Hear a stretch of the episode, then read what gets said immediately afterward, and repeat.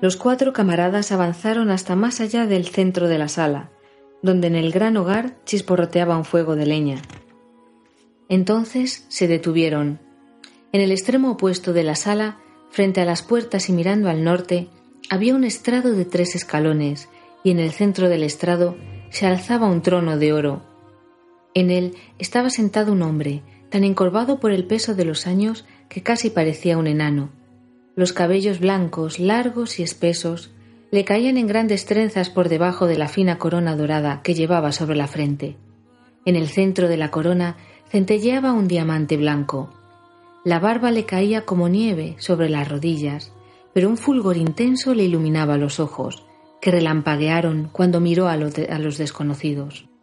Detrás del trono, de pie, había una mujer vestida de blanco. Sobre las gradas, a los pies del rey, estaba sentado un hombre enjuto y pálido, con ojos de párpados pesados y mirada sagaz. Hubo un silencio. El anciano permaneció inmóvil en el trono. Al fin, Gandalf habló. Salve, Theoden, hijo de Zengel. He regresado. He aquí que la tempestad se aproxima, y ahora todos los amigos tendrán que unirse, o serán destruidos. El anciano se puso de pie poco a poco, apoyándose pesadamente en una vara negra con empuñadura de hueso blanco. Y los viajeros vieron entonces que, aunque muy encorvado, el hombre era alto todavía, y que en la juventud había sido, sin duda, erguido y arrogante. Yo te saludo, dijo. ¿Y tú acaso esperas ser bienvenido?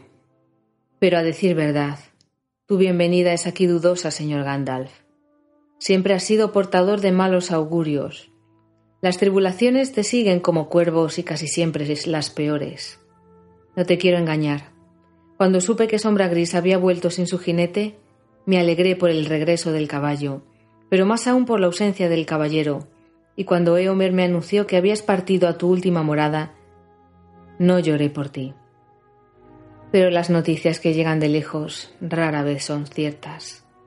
Y ahora has vuelto, y contigo llegan males peores que los de antes, como era de esperar. ¿Por qué habría de darte la bienvenida, Gandalf, cuervo de la tempestad? Dímelo. Y lentamente se sentó otra vez. Habláis con toda justicia, señor, dijo el hombre pálido que estaba sentado en las gradas. No hace aún cinco días que recibimos la mala noticia de la muerte de vuestro hijo Theodred en las marcas del oeste vuestro brazo derecho, el segundo mariscal de la marca. Poco podemos confiar en Eomer. De habérsele permitido gobernar, casi no quedarían hombres que guardar vuestras murallas. Y aún ahora nos enteramos desde Gondor que el Señor Oscuro se agita en el este. Y esta es precisamente la hora que este vagabundo se elige para volver.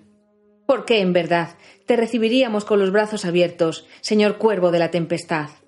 Lazspel te nombró, malas nuevas y las malas nuevas nunca son buenos huéspedes, se dice. Soltó una risa siniestra, mientras levantaba un instante los pesados párpados y observaba a los extranjeros con ojos sombríos. Se te tiene por sabio, amigo lengua de serpiente, y eres sin duda un gran sostén para tu amo, dijo Gandalf con voz dulce. Pero hay dos formas en las que un hombre puede traer malas nuevas. Puede ser un espíritu maligno, o bien uno de esos que prefieren la soledad y solo vuelven para traer ayuda en tiempos difíciles. Así es, dijo lengua de serpiente, pero los hay de una tercera especie, los junta cadáveres, los que aprovechan la desgracia ajena, los que comen carroña y engordan en tiempos de guerra. ¿Qué ayuda has traído jamás? ¿Y qué ayuda traes ahora? Fue nuestra ayuda lo que viniste a buscar la última vez que estuviste por aquí. Mi señor te invitó entonces a escoger el caballo que quisieras y ante el asombro de todos tuviste la insolencia de elegir a sombra gris. Mi señor se sintió ultrajado, mas en opinión de algunos ese precio no era demasiado alto con tal de verte partir cuanto antes. Sospecho que una vez más sucederá lo mismo, que vienes en busca de ayuda, no a ofrecerla. ¿Traes hombres contigo? ¿Traes acaso caballos, espadas, lanzas? Eso es lo que yo llamaría ayuda, lo que ahora necesitamos. Pero ¿quiénes son esos que te siguen? Tres vagabundos cubiertos de harapos grises, y tú el más andrajoso de los cuatro. La hospitalidad ha disminuido bastante en este castillo desde hace un tiempo, Theoden hijo de Zengel, dijo Gandalf. ¿No os ha transmitido el mensajero los nombres de mis compañeros? rara vez un señor de Rohan ha tenido el honor de recibir a tres huéspedes tan ilustres. Han dejado a las puertas de vuestra casa armas que valen por las vidas de muchos mortales, aun los más poderosos. Grises son las ropas que llevan, es cierto, pues son los elfos quienes los han vestido, y así han podido dejar atrás la sombra de peligros terribles, hasta llegar a tu palacio. Entonces es verdad lo que contó Eomer. Estás en connivencia con la hechicera del bosque de oro, dijo lengua de serpiente. No hay por qué asombrarse. Siempre se han tejido en Duimordene telas de supercherías. Gimli dio un paso adelante, pero sintió de pronto que la mano de Gandalf lo tomaba por el hombro y se detuvo, inmóvil como una piedra. En Duimordene, en Lorien, rara vez se han posado los pies de los hombres. Pocos ojos mortales han visto la luz que allí alumbra siempre, pura y brillante. Galadriel, Galadriel, clara es el agua de tu manantial, blanca es la estrella de tu mano blanca. Intactas e inmaculadas, la hoja y la tierra, en Duimordene, en Lorien, más hermosa que los pensamientos de los hombres mortales. Así cantó Gandalf con voz dulce. Luego, súbitamente, cambió. Despojándose del andrajoso manto, se irguió y sin apoyarse más en la vara, habló con voz clara y fría. Los sabios solo hablan de lo que saben, Grima, hijo de Galmoth.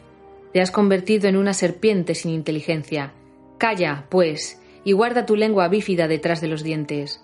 No me he salvado de los horrores del fuego y de la muerte para cambiar palabras torcidas con un sirviente hasta que el rayo nos fulmine. Levantó la vara. Un trueno rugió a lo lejos. El sol desapareció de las ventanas del este, la sala se ensombreció de pronto como si fuera noche. El fuego se debilitó, hasta convertirse en unos rescoldos oscuros. Solo Gandalf era visible, de pie, alto y blanco ante el hogar ennegrecido. Oyeron en la oscuridad la voz sibilante de lengua de serpiente. No os aconsejé, señor, que no le dejarais entrar con la vara. El imbécil de Jama nos ha traicionado. Hubo un relámpago, como si un rayo hubiera partido en dos el techo. Luego, todo quedó en silencio. Lengua de serpiente cayó al suelo de bruces. ¿Me escucharéis ahora, Theoden hijo de Zengel? dijo Gandalf. ¿Pedís ayuda? Levantó la vara y apuntó hacia una ventana alta. Allí la oscuridad pareció aclararse y pudo verse por la abertura, alto y lejano, un brillante pedazo de cielo. No todo es oscuridad. Tened valor, señor de la marca, pues mejor ayuda no encontraréis. No tengo ningún consejo para darle a aquel que desespera. Podría, sin embargo, aconsejaros a vos y hablaros con palabras. ¿Queréis escucharlas? No son para ser escuchadas por todos los oídos. Os invito pues a salir a vuestras puertas y a mirar a lo lejos. Demasiado tiempo habéis permanecido entre las sombras, prestando oídos a historias aviesas e instigaciones tortuosas. Lentamente Theoden se levantó del trono. Una luz tenue volvió a iluminar la sala. La mujer corrió, presurosa al lado del rey, y lo tomó del brazo. Con paso vacilante, el anciano bajó del estrado y cruzó despaciosamente el recinto. Lengua de serpiente seguía tendido de cara al suelo. Llegaron a las puertas y Gandalf golpeó. ¡Abrid! gritó. Aquí viene el señor de la marca. Las puertas se abrieron de par en par y un aire refrescante entró silbando en la sala. El viento soplaba sobre la colina. Enviad a vuestros guardias al pie de la escalera, dijo Gandalf. Y vos, señora, dejadlo un momento a solas conmigo. Yo cuidaré de él. Ve, Eowyn, hija de hermana, dijo el viejo rey. El tiempo del miedo ha pasado. La mujer dio media vuelta y entró lentamente en la sala. En el momento en que franqueaba las puertas, volvió la cabeza y miró atrás. Graves y pensativos, los ojos de Eowyn se posaron en el rey con serena piedad. Tenía un rostro muy hermoso y largos cabellos que parecían un río dorado. Alta y esbelta era ella en la túnica blanca ceñida de plata, pero fuerte y vigorosa a la vez, templada como el acero, verdadera hija de reyes. Así fue como Aragorn la vio por primera vez a la luz del día, a Eowyn, señora de Rohan, y la encontró hermosa, hermosa y fría como una clara mañana de primavera que no ha alcanzado aún la plenitud de la vida. y ella de pronto lo miró, noble heredero de reyes, con la sabiduría de muchos inviernos, envuelto en la andrajosa capa gris que ocultaba un poder que ella no podía dejar de sentir. Permaneció inmóvil un instante, como una estatua de piedra. Luego, volviéndose rápidamente, entró en el castillo. Y ahora, señor, dijo Gandalf, contemplad vuestras tierras, respirad una vez más el aire libre. Desde el pórtico, que se alzaba en la elevada terraza, podían ver, más allá del río, las campiñas verdes de Rohan, que se pierden en la lejanía gris. Cortinas de lluvia caían oblicuamente a merced del viento, y el cielo allá arriba, en el oeste, seguía encapotado. A lo lejos retumbaba el trueno y los relámpagos parpadeaban entre las cimas de las colinas invisibles. Pero ya el viento había virado al norte y la tormenta que venía del este se alejaba rumbo al sur, hacia el mar. De improviso, las nubes se abrieron detrás de ellos y por una grieta asomó un rayo de sol. La cortina de lluvia brilló con reflejos de plata y a lo lejos el río rieló como un espejo. No hay tanta oscuridad aquí, dijo Theoden. No, respondió Gandalf, ni los años pesan tanto sobre vuestras espaldas como algunos quisieran que creyerais. Tirad el bastón. La vara negra cayó de las manos del rey, restallando sobre las piedras. El anciano se enderezó lentamente, como un hombre a quien se le ha endurecido el cuerpo por haber pasado muchos años encorvado, cumpliendo alguna tarea pesada. Se irguió, alto y enhiesto, contemplando con ojos ahora azules el cielo que empezaba a despejarse. Sombríos fueron mis sueños en los últimos tiempos, dijo, pero siento como si acabara de despertar. Ahora quisiera que hubieras venido antes, Gandalf, pues temo que sea demasiado tarde y solo veas los últimos días de mi casa. El alto castillo que construyera Bregon, hijo de Earl, no se mantendrá en pie mucho tiempo. El fuego habrá de devorarlo. ¿Qué podemos hacer? Mucho, dijo Gandalf, pero primero traed a Eomer ¿Me equivoco al pensar que lo tenéis prisionero por consejo de Grima? ¿Aquel a quien todos, excepto vos, llaman lengua de serpiente? Es verdad, dijo Theoden. Eomer se rebeló contra mis órdenes y amenazó de muerte a Grima en mi propio castillo. Un hombre puede amaros y no por ello amar a Grima y aprobar sus consejos, dijo Gandalf. Es posible. Haré lo que me pides.